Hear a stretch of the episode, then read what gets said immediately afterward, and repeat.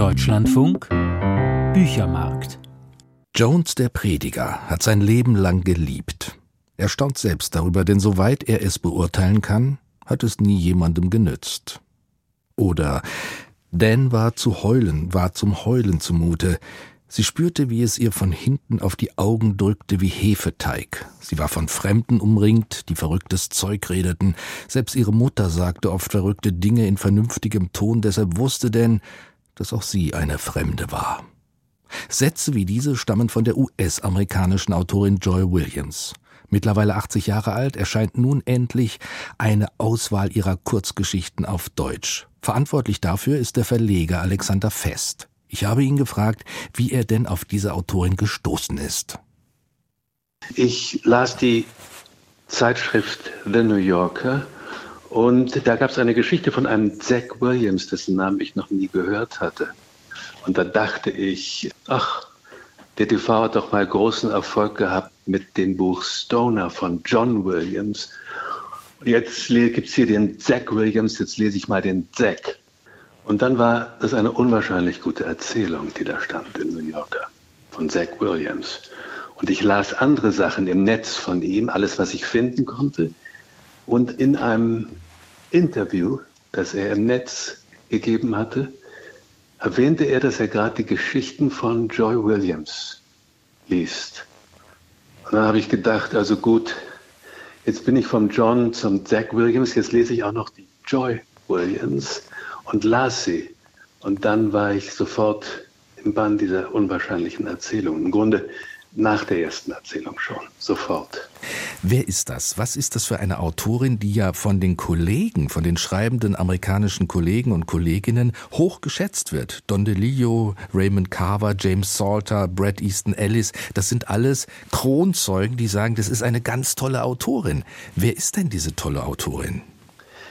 Sie ist eine Autorin, die in Amerika einen unwahrscheinlichen Ruf hat, gerade auch unter den Schriftstellern. Sie haben die Namen jetzt ja genannt. Sie ist eine Autorin, die Schriftsteller immer sehr stark auch angeregt hat. Und sie bewegt sich, und das ist vielleicht auch der Grund, warum sie hier nicht so stark wie dort drüben zur Kenntnis genommen wird, in einem uramerikanischen Genre, nämlich der Short Story. Und ist eine Meisterin dieser kurzen Erzählungen, von denen wir jetzt also einen ersten Band vorgelegt haben. Wenn Sie sagen eine Meisterin, beziehen Sie sich damit auf Inhalte oder auf eine bestimmte Art Technik, eine Art des Schreibens? Auf die Art des Schreibens. Wie ein Satz an den nächsten bei ihr Sinn weitergibt, wie man im Lesen da hineingezogen wird, wie dann Figuren klar werden und ihre Probleme und Situationen und so weiter. Äh, sie ist jemand, der die für mich, der die Form der Short Story auf einen absoluten Höhepunkt gebracht hat und auf ihre Weise einer ausformulierten Erzählform. Fünf Romane gibt es von Joy Williams. Es gibt auch fünf Bücher mit Kurzgeschichten. Was sind denn Ihre Themen? Ihre Themen sind sehr stark Umweltzerstörung, Tiere. Ist, in Amerika ist das ja nichts so Besonderes, weil es schon seit Jahrzehnten eine Partei gibt, eben die Grünen, die sich dieser Themen angenommen hat. In Amerika ist es anders. Und sie hat auch schon seit, sie ist jetzt ja fast 80 Jahre alt, sie hat seit fünf oder sechs Jahrzehnten sich schon um diese Fragen gekümmert. Und ihre Figuren sind eigentlich Leute, die am Rand stehen die über ihr Leben nicht voll verfügen können. Es sind deshalb auch öfter, immer wieder gibt es das in Erzählungen, Kinder, weil Kinder eben in der Erwachsenenwelt nicht voll über ihr Leben verfügen können. Sie interessiert, würde ich sagen, die Person, die nicht alles erkennt, was sie erkennen will, der irgendwas rätselhaft bleibt. Da das ja immer wieder die Situation von uns allen ist, liegt wahrscheinlich die starke Suggestion dieser Erzählung auch darin, dass wir alle uns mit ihnen verbinden können. Also ich habe in die ersten Geschichten jetzt dieses Bandes, der erscheint, hineingelesen und mich hat beeindruckt.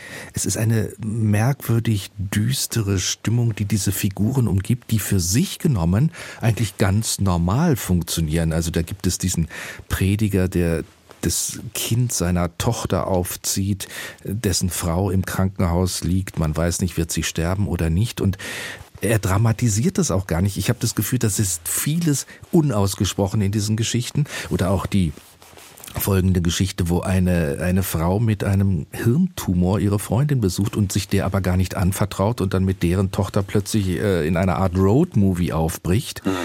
Das hat was, äh, ja, auch was ganz Vergebliches, was diese Figuren umtreibt. Also so ein ganz komisches Gefühl der Unverbundenheit mit einem Leben, das sie führen und sie können es irgendwie nicht ausdrücken.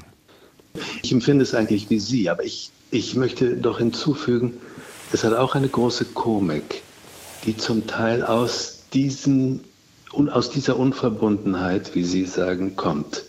Es ist, es ist keine Komik, bei der man lacht, aber vielleicht eine, bei der man lächelt oder sich wundert. Und das ist ja vielleicht auch die bessere Komik oder der bessere Humor. Was für ein Gefühl ist das denn für Sie als Verleger, wenn Sie auf so eine Autorin oder einen Autor stoßen, wenn der Funke überspringt? Absolut ein Hochgefühl.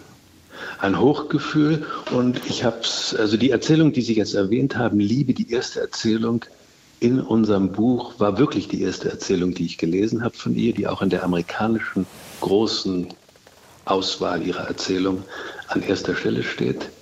Und ich wusste nach wenigen Absätzen, dass das eine herausragende Schriftstellerin ist, die ich hier gerade lese.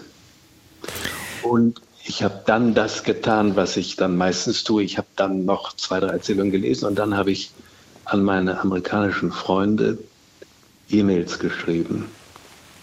Und einer, Jonathan Franzen, hat mir sofort geantwortet und hat gesagt, sie ist eine der besten Schriftstellerinnen, Joy Williams, in unserem Land, und zwar seit Jahrzehnten. Und wenn du sie zur DTV holst, dann ist das schon sowas wie ein Coup. Mach sie also unbedingt, schau sie dir genau an. Ja, dann hoffen wir, dass Joy Williams jetzt tatsächlich auch die Leser findet, die sie verdient. Und ich bedanke mich bei Ihnen für das Gespräch und die Entdeckung. Sehr gern.